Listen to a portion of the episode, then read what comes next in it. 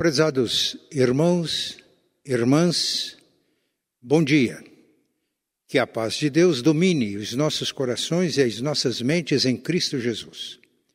Neste mês de outubro, no dia 8, nossa igreja vai celebrar o seu aniversário. Aliás, o aniversário será no dia 8 de outubro, mas a celebração será no culto do dia 11, no culto das 10 horas e 30 minutos. Então, Deus colocou no nosso coração refletir com os irmãos sobre a igreja. E veio à nossa mente as cartas às sete igrejas do Apocalipse. Portanto, vamos, a partir de hoje, fazer uma série de mensagens com base nas cartas que foram enviadas por Cristo, o Cristo exaltado, por intermédio de João, às sete igrejas igrejas da Ásia. Vamos abrir então as nossas Bíblias no livro de Apocalipse, capítulo 2, a partir do versículo 1. Nós vamos fazer a leitura na Almeida Revista e Atualizada. Ao anjo da igreja em Éfeso escreve: Estas coisas diz aquele que conserva na mão direita as sete estrelas e que anda no meio dos sete candeeiros de ouro. Conheço as tuas obras, tanto o teu labor como a tua perseverança, e que não podes suportar homens maus, e que puseste à prova os que a si mesmos se declaram apóstolos e não são, e os achaste mentirosos. E tens perseverança, e suportaste provas por causa do meu nome e não te deixaste esmorecer. Tenho, porém, contra ti que abandonaste o teu primeiro amor. Lembra-te, pois, de onde caíste, arrepende-te e volta à prática das primeiras obras, e, se não, venho a ti e moverei do seu lugar o teu candeeiro, caso não te arrependas. Tens, contudo, a teu favor que odeias as obras dos nicolaítas, as quais eu também odeio. Quem tem ouvidos, ouça o que o Espírito diz às igrejas. Ao vencedor, dar-lhe-ei que se alimente da árvore da vida que se encontra no paraíso de Deus. Carta do Cristo glorificado por intermédio de João, a igreja que estava em Éfeso. Quem é o remetente desta carta? O remetente é o próprio Cristo. Ao anjo da igreja em Éfeso escreve: Estas coisas diz aquele que conserva na mão direita as sete estrelas e que anda no meio dos sete candeeiros de ouro. No capítulo 1, nos versículos, dos versículos 10 a 13, lemos: Achei-me em espírito, João narrando a sua experiência, no dia do Senhor, e ouvi por detrás de mim grande voz, como de trombeta, dizendo: O que vês escreve em livro e manda às sete igrejas, e menciona aqui as sete igrejas.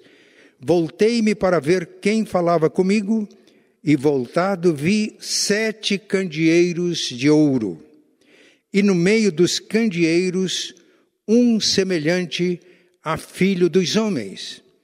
E no versículo 20 nós temos uma interpretação dada pelo próprio Cristo. Quanto ao mistério das sete estrelas que viste na minha mão direita e aos sete candeeiros de ouro, as sete estrelas são os anjos das sete igrejas e os sete candeeiros são as sete igrejas. Aqui nós já temos uma mensagem para o nosso coração. Cristo se apresenta como aquele que conserva na sua mão direita sete estrelas, e as estrelas são os anjos da igreja. Todas as cartas do Apocalipse são endereçadas ao anjo da igreja. E o que significa anjo da igreja? Há muitas interpretações, mas para nós a mais natural é aquela que considera o anjo da igreja o líder da igreja, o pastor da igreja ou a liderança da igreja. E o texto diz que o Cristo glorificado, o Cristo que está à direita do Pai agora, ele conserva na sua mão direita os sete anjos. E no caso aqui, o anjo da igreja de Éfeso. Isto mostra que Cristo dá segurança à sua igreja, porque é Ele que sustenta a liderança da igreja na sua mão direita. Mas a carta, afinal de contas, é enviada à igreja ou ao anjo da igreja, ao líder da igreja? É enviada ao anjo da igreja e à, à igreja. Se anjo aqui se referisse a um ser celestial, anjo, no sentido comum que nós entendemos, não teria sentido. Jesus, através de João, mandaram uma carta ao anjo da igreja se se referisse a um ser celestial. Mas a outra grande mensagem que já está na introdução da carta A grande mensagem nós temos ainda na apresentação do remetente. Ele tem na sua mão direita as sete estrelas e anda no meio dos candeeiros de ouro. Já vimos que os candeeiros representam as igrejas. E a grande mensagem é que Cristo não apenas conserva, tem, sustenta na sua mão direita a liderança da igreja, mas ele anda no meio da igreja. No Evangelho de Mateus, capítulo 18, versículo 20, ele diz: Porque onde estiverem dois ou três reunidos em meu nome, eu estou no meio dele. A igreja é a igreja quando a presença manifesta de Jesus é real. Estou no meio deles. Então Jesus sustenta a liderança da igreja que está na sua mão direita, segura e anda no meio, está no meio da igreja. E o quórum, a quantidade para que haja igreja é mínimo, dois ou três. O esposo e a esposa, quando na casa se reúnem em nome de Jesus, Deus, Jesus está no meio e ali é igreja. O DNA da igreja é a presença do Cristo vivo em nosso meio. Às vezes, nós perdemos a consciência da presença real de Cristo no meio da igreja e a igreja se esfria. E aí nós nos preocupamos com tantas coisas, nos distraímos com tantas coisas e esquecemos Jesus. Que mensagem? Candeeiro. O candeeiro tinha um recipiente na base que ficava cheio de azeite e um tubo, e no tubo um pavio encharcado de azeite, e o objetivo era o azeite sustentava a chama e produzia luz. Isso é um símbolo da igreja. O, o, azeite é o símbolo do Espírito Santo e Cristo habita no coração do crente e na comunhão da igreja por intermédio do Espírito Santo. O Espírito Santo não dá testemunho de si mesmo, Jesus nos ensinou isso, ele dá testemunho de Cristo. Por isso, quando o crente está cheio do Espírito Santo, a igreja cheia do Espírito Santo, a presença do Cristo vivo no meio da igreja, a luz de Cristo brilha, brilha na vida do crente e brilha através da igreja. Foi isso que Jesus disse: Vós sois os, a luz do mundo de tal maneira resplandeçam as vossas luzes, para que os homens vejam as vossas boas obras e glorifiquem o Pai que está nos céus. O destinatário desta carta é a igreja que estava em Éfeso. Esta igreja foi fundada pelo ministério apostólico de Paulo, de acordo com Atos capítulo 19. E quando a igreja foi plantada em Éfeso, foi num clima de avivamento espiritual, de realizações de grandes obras de Deus. Paulo primeiro pregou aos judeus na sinagoga, como, quando os judeus rejeitaram a palavra, ele conseguiu um espaço na escola de Tirano e durante três anos permaneceu lá, ensinando diariamente a palavra de Deus, de tal maneira que todos os habitantes da província da Ásia ouviram o Evangelho não diretamente através de Paulo, mas porque ele ensinava diariamente, ele treinou obreiros, líderes que alcançaram toda a região da Ásia Menor. Então, estas cartas do Apocalipse, todas elas surgiram como resultado do ministério do apóstolo Paulo. Mas Paulo realizou seu ministério por volta de 56 ou 52 antes de Cristo. Nós estamos aqui já no ano 90, tinham se passado 40 anos, quando a igreja recebe esta carta. E aqui, Jesus faz uma afirmação no versículo 2: Conheço as tuas obras, conheço as tuas obras.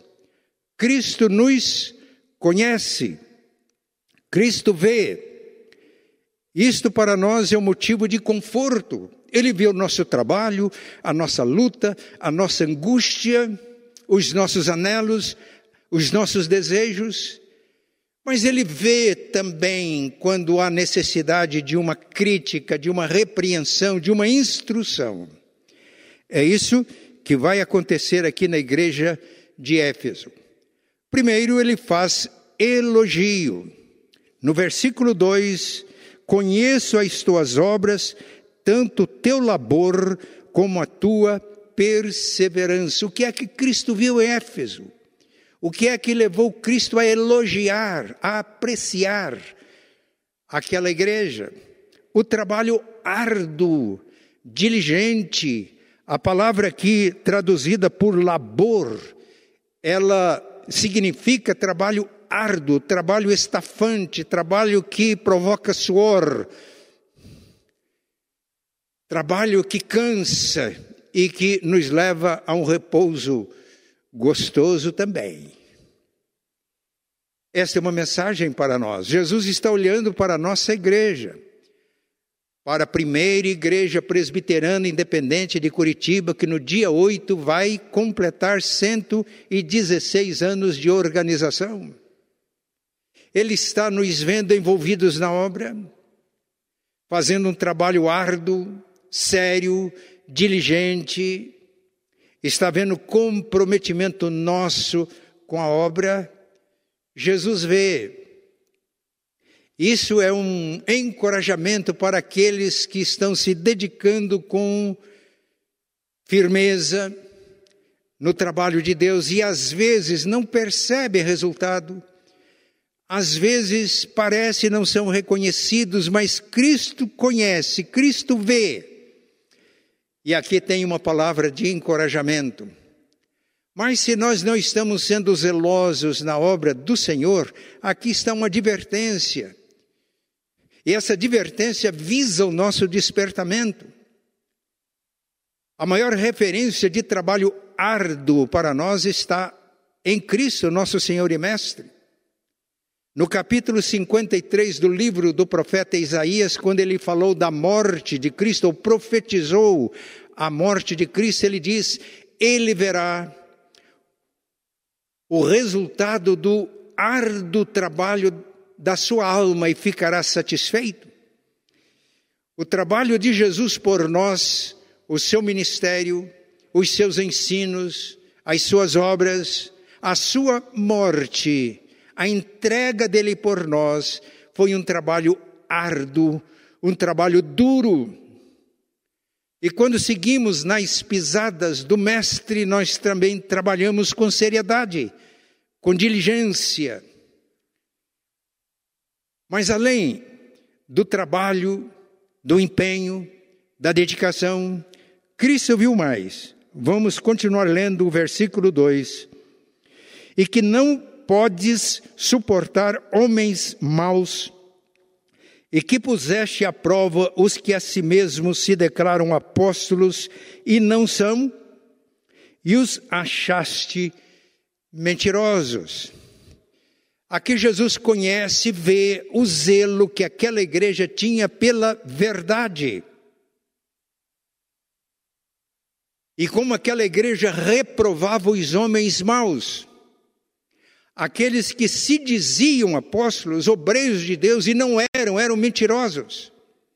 E havia uma reprovação da igreja. Jesus viu, elogiou e apreciou. Meus irmãos, eu nunca pensei que a igreja evangélica no Brasil podia chegar ao ponto em que chegou.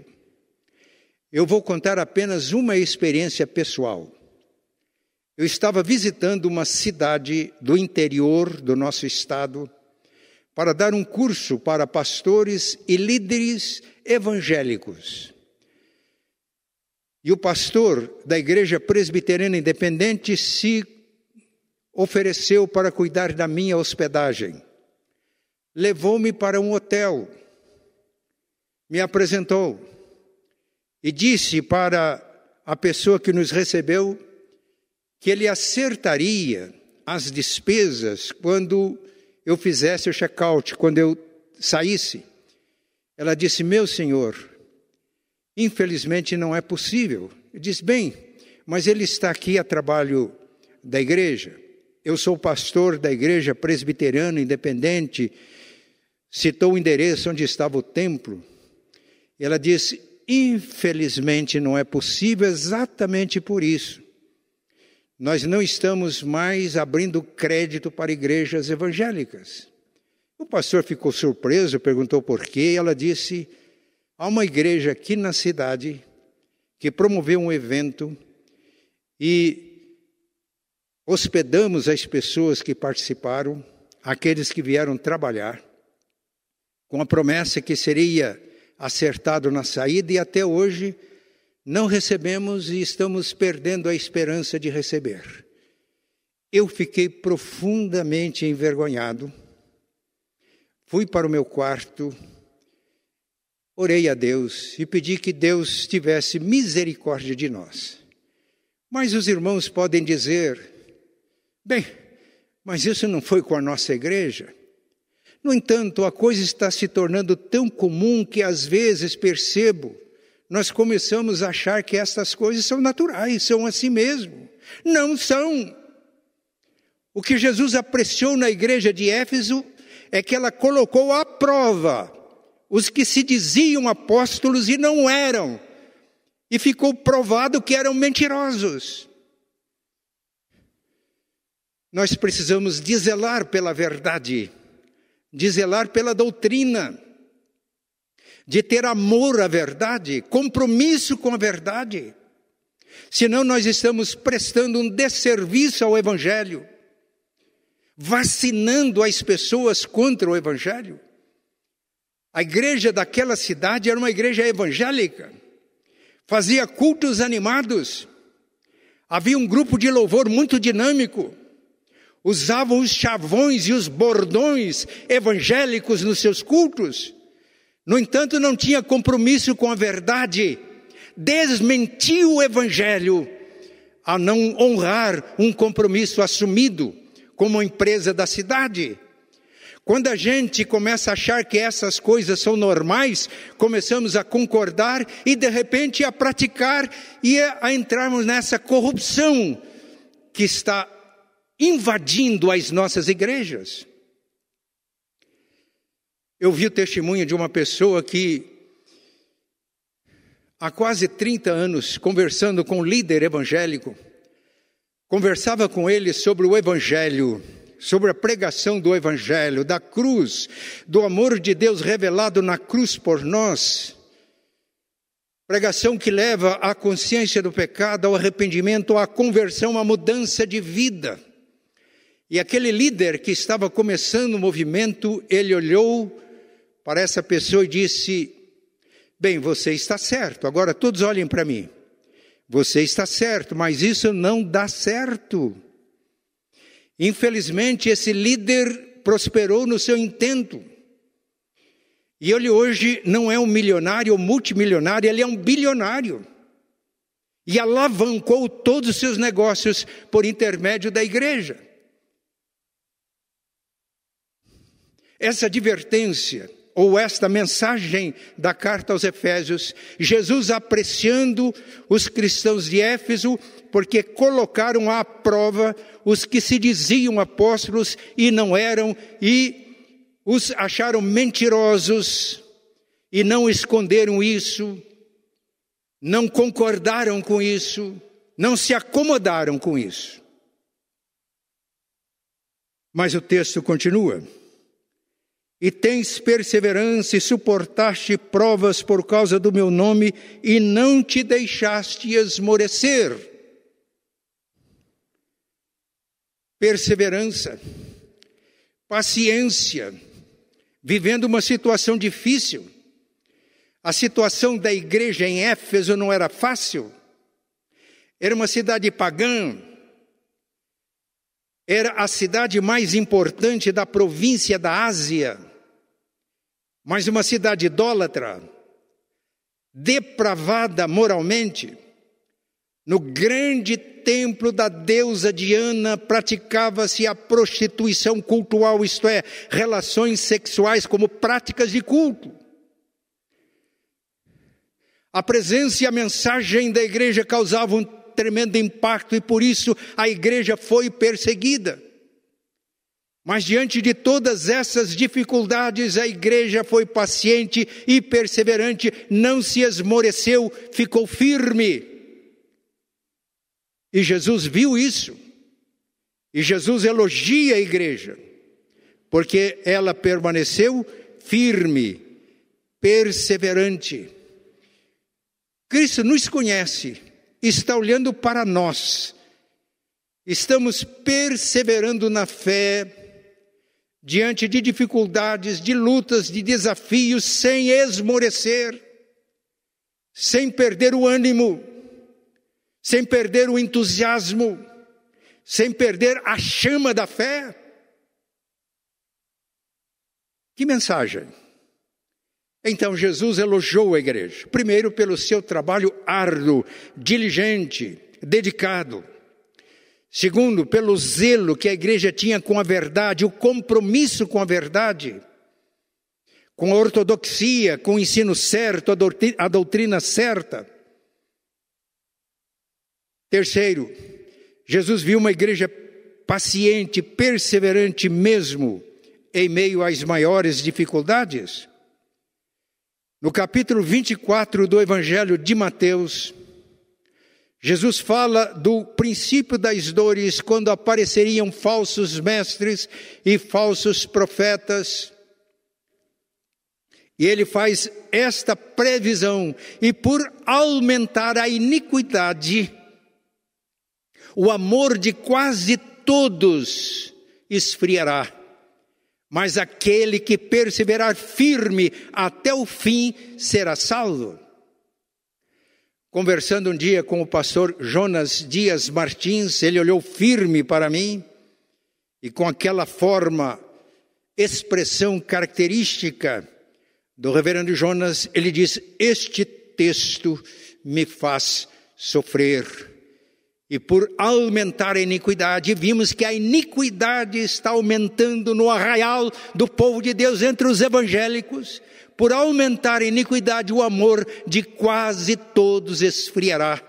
Mas aquele que perseverar firme até o fim será salvo.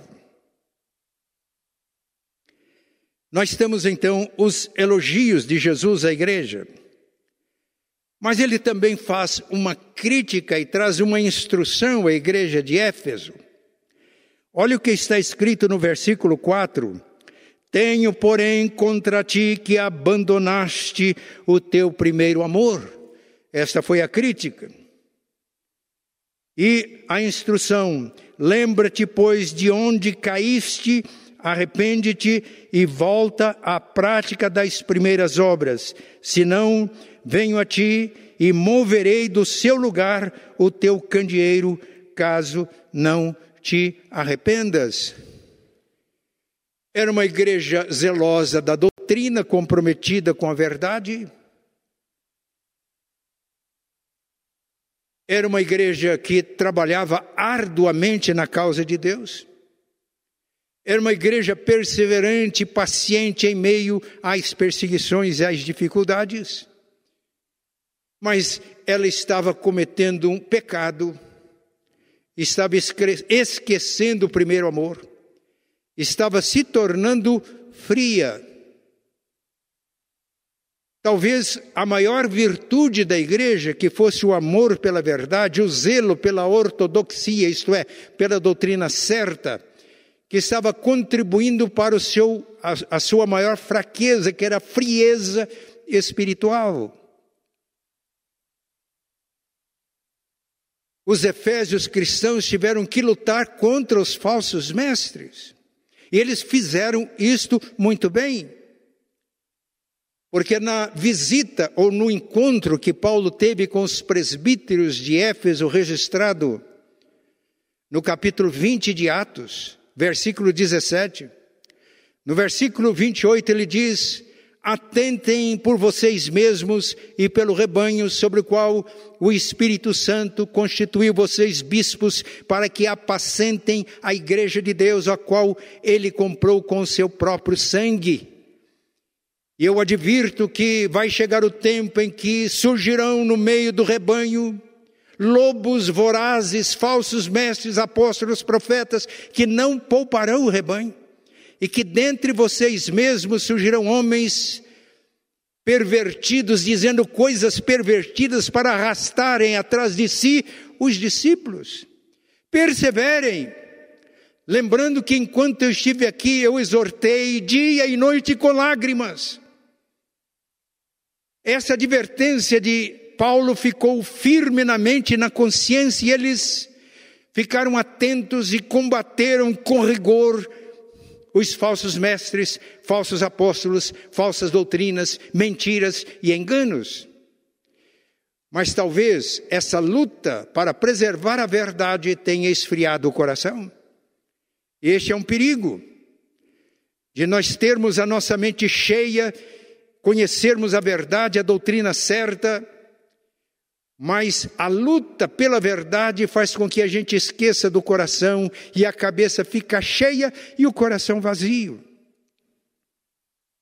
Tenho, porém, contra ti que esqueceste o teu primeiro amor. Precisamos de equilibrar verdade e amor. Na carta que Paulo escreveu aos Efésios, muitos anos antes, mais de 40 anos antes dessa carta do Apocalipse, ele diz que o objetivo da liderança da igreja, do anjo da igreja, dos ministros da igreja é levar todos os crentes à maturidade à medida da estatura de Cristo, para que não sejam mais como crianças levadas ao redor por todo o vento de doutrina, pela artimanha daqueles que enganam fraudulosamente, mas a ele faz esta exortação. Mas, seguindo a verdade em amor, cresçamos em tudo naquele que é a cabeça, Cristo, e esse crescimento se faz na comunhão do corpo vivo de Cristo, que é a igreja. Então é preciso equilibrar a verdade e o amor. Às vezes há pessoas que são tão zelosas pela verdade que parece que a missão delas é caçar hereges, caçar bruxas. E ficam tão exigentes quanto a doutrina certa, a verdade, que perdem o amor pelas pessoas. Eu trabalhei com um presbítero, um servo de Deus, éramos parceiros, ele já está na glória. Ele disse que ele era muito exigente, ele conhecia profundamente as Escrituras, era extremamente zeloso pela palavra de Deus. Mas ele disse que ele começou a, se tornar extremamente exigente com os outros, a julgar os outros, a caçar hereges. E aí Deus permitiu que ele fosse tentado numa das áreas mais sensíveis e uma das áreas onde ele era mais severo e mais rigoroso, ele foi atraído, foi é, seduzido, foi tentado na área sexual. E ele resistia às tentações, mas a tentação foi se tornando tão forte que chegou um momento, por pouco ele não deu cabo da sua própria vida para não cair na tentação. Ele diz: Por pouco eu não acelerei o meu carro e não joguei contra um poste, porque eu não suportava a tentação. Mas nessa hora Deus veio ao meu encontro, ao meu auxílio. E eu experimentei a graça de Deus. E pela graça de Deus eu superei a tentação. Deus me ajudou eu não caí na tentação, mas aquela experiência marcou a minha vida, porque a verdade sem o amor pode tornar-se cruel, mas o amor sem a verdade é um sentimentalismo piegas, inconsequente. E aquele irmão, a partir daí, ele equilibrava a verdade e o amor, seguindo a verdade em amor cresçamos em tudo naquele que é a cabeça, Cristo. Cristo é a verdade encarnada, ele diz: Eu sou a verdade. Mas Cristo era extremamente compassivo, o amor deles, o coração dele estava cheio de amor. Por isso ele pôde discernir naquela mulher que foi levada à presença dele e perguntaram: Vamos apedrejar ou não? Ele diz: Aquele que estiver sem pecado, atire a primeira pedra, e todos saíram, menos a mulher. Ninguém te condenou, ninguém, Senhor. Ele não olhava para o zelo ortodoxo daqueles líderes religiosos de Israel, que zelavam pela doutrina, mas o coração frio, o coração não pertencia a Deus, não reconhecia Jesus viu naquela mulher uma, um coração quebrantado, compungido, contrito e sem desprezar e negar a verdade, ele a abraçou pela graça. E a verdade de Cristo, que é o próprio Cristo, que alcançou a mulher pela graça, transformou aquela vida. Ninguém te condenou, ninguém, Senhor. Eu também não te condeno. Vá e não peques mais. Tenho, porém, contra ti que esqueceste o primeiro amor. A cabeça está cheia, mas o coração vazio.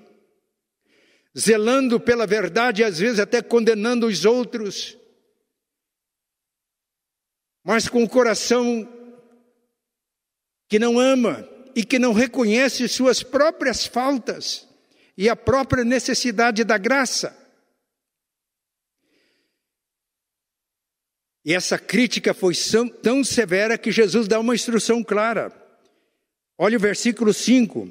Lembra-te, pois, de onde caíste, de quando começou a deixar o primeiro amor. Lembra-te de onde caíste, arrepende-te e volta à prática das primeiras obras. E agora aqui vem uma advertência: e se não, venho a ti e moverei do seu lugar o teu candeeiro caso não te arrependas.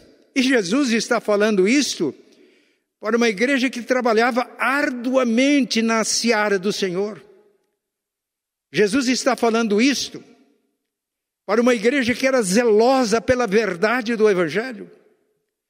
Jesus está falando isso para uma igreja que era perseverante na fé. No entanto, abandonou o primeiro amor. E esta é a nossa grande necessidade hoje.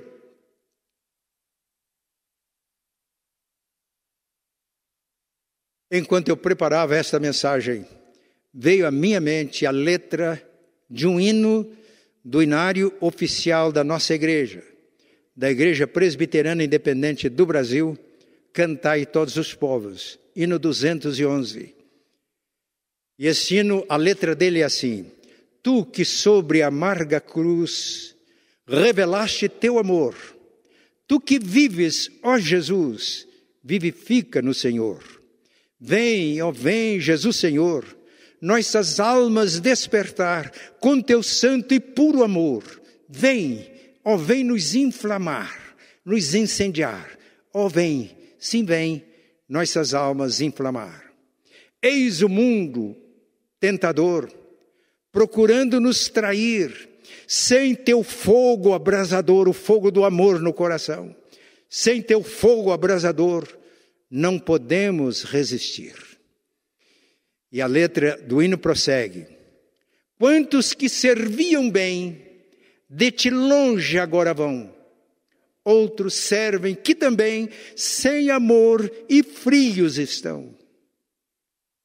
E o hino conclui assim: Vem agora consumir tudo quanto a Salvador quer altivo resistir ao teu doce e brando amor. Esse hino me impactou tanto que eu resolvi cantá-lo agora em todos os dias nas devocionais. Estou convidando a igreja a fazer isso. Porque a grande necessidade nossa é voltar para o primeiro amor. Às vezes temos a doutrina certa, somos ortodoxos, mas o coração frio, gelado, indiferente, acomodados. E o Senhor nos quer ardendo em fé. O Senhor quer nos ver como testemunhas vivas de Cristo. O nosso candeeiro brilhando. E quando tomamos consciência que estamos frios, indiferentes, displicentes, mornos. Precisamos nos arrepender, porque isso é pecado. E nos voltarmos para Deus e nos entregarmos ao Senhor, e aí vai ser, vai ser restaurada toda essa beleza da vida cristã, que é Cristo em nós, pelo Espírito produzindo em nós o fruto do Espírito, que é amor, alegria, paz, longanimidade, benignidade, mansidão, domínio próprio. Contra estas coisas não há lei, é a vida normal, é a vida em Cristo. Mas aqui há também uma promessa. A promessa ao vencedor. A igreja tinha se esfriado, precisava de voltar ao primeiro amor, mas havia um remanescente fiel na igreja, que estava mantendo a chama, um remanescente fiel em que ainda havia azeite, o Espírito Santo, a presença real de Cristo. Não só no coração, mas havia também na comunhão desses irmãos na igreja de Éfeso. E para estes, o remanescente fiel, que trabalhava arduamente para o Senhor, que era zeloso pela doutrina, perseverante, que abominava os ensinos falsos e errados, como dos nicolaítas, que está no versículo 6. Para estes que não perderam o primeiro amor, que mantiveram a chama, operosos, zelosos, pacientes, rejeitando falsos ensinos, mas mantiveram a chama do amor, a presença de Cristo no coração pelo dom do Espírito. E por isso as suas lâmpadas estavam brilhando, e essa advertência, essa mensagem é para todos nós, para aqueles que são remanescente fiel em nossa igreja para que nós nos unamos em oração, clamando, não por uma igreja animada, mas por uma igreja que experimente a vida de Cristo e que essa vida transborde através de nós, alcançando a nossa cidade, o nosso estado. Agora, se não houvesse arrependimento, o que iria acontecer? Olha o que o texto diz. Lembra-te, pois, de onde caíste, arrepende-te, volta à prática das primeiras obras, e se não venho a ti, e moverei do seu lugar o teu candeeiro, caso não te arrependas. A, a cidade de Éfeso não existe mais, a igreja de Éfeso, cinzas, porque talvez o remanescente fiel tenha se emigrado da igreja de Éfeso. Meus irmãos, quantas igrejas hoje estão morrendo? Quantas igrejas das quais o Senhor está movendo o candeeiro? A presença viva e real dele. Fica só a forma, fica os templos bonitos. Ficam as sacrossantas tradições, são lembradas e relembradas e cantadas em prosas e versos, lembranças do passado. Por isso, há muitos templos que estão sendo vendidos, aliás, isso está acontecendo no âmbito da nossa denominação aqui em Curitiba. E tudo isso é uma advertência para que nós nos voltemos para o Senhor e perseveremos firme, porque senão o Senhor vai remover o seu candeeiro, isto é, a presença viva dele no nosso meio. Quem tem ouvidos para ouvir, ouça. Ao vencedor, ao remanescente fiel, dar-lhe-ei que se alimente da árvore da vida, do fruto da árvore da vida, e o fruto é Jesus. Ele disse em João capítulo 6: Quem de mim se alimenta, viverá eternamente. Quem de mim se alimenta, viverá eternamente. É Jesus. E a Santa Ceia antecipa e é sinal desta festa. Jesus disse quando ele instituiu a ceia: Eu desejei, desejei ansiosamente comer essa Páscoa com vocês, porque não vai acontecer mais isso até que eu a coma de novo no reino de Deus. Há uma festa que nos espera e a Santa Ceia é como que antecipação desta festa. Quando celebramos a ceia, nós celebramos a nossa unidade no, em Cristo e no corpo de Cristo. O pão que abençoamos não é porventura a nossa comunhão no corpo de Cristo, o cálice que repartimos não é a nossa comunhão no sangue de Cristo, porque nós, embora muitos, somos um corpo em Cristo. E nessa comunhão com Cristo vivo, no corpo vivo de Cristo, que é a igreja a festa para os vencedores já é antecipada na Santa Ceia e quando as celebrações são feitas em espírito e em verdade, não atentando apenas para a coreografia gospel, e repito, para os chavões do meio gospel, mas quando adoramos e servimos a Deus no culto, em espírito e em verdade, celebramos a presença do Cristo vivo entre nós, que transforma as nossas vidas e que faz de nós testemunhas dele no mundo onde ele nos coloca, de tal maneira que pode acontecer conosco e que aconteceu com a igreja primitiva, relatado no livro de Atos. O povo caía, a igreja caía na simpatia do povo e a cada dia acrescentava-lhes o Senhor os que iam sendo salvos. Que Deus nos abençoe para que isto seja uma realidade. Vamos agora cantar.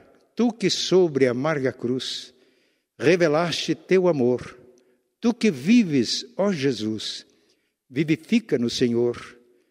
Eu estou citando a letra deste hino como oração.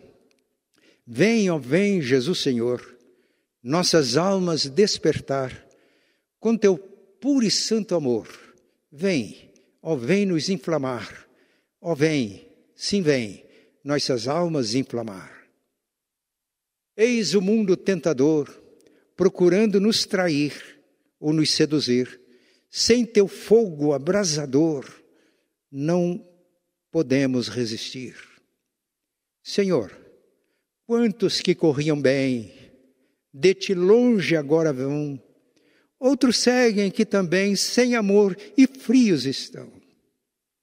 Vem agora consumir tudo quanto, ó Salvador, quer altivo resistir ao teu doce e brando amor. Amém.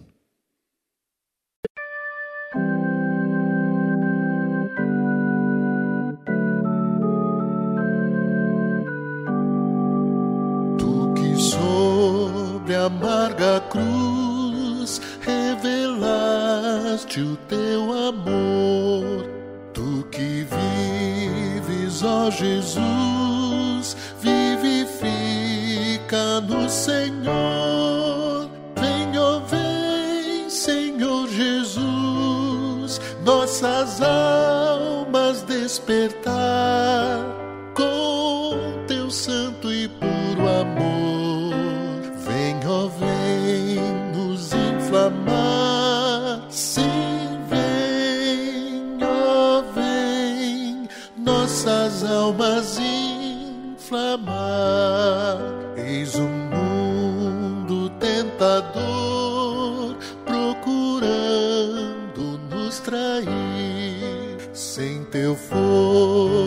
abrasador, não podemos resistir. Venha, vem, Senhor Jesus, nossas almas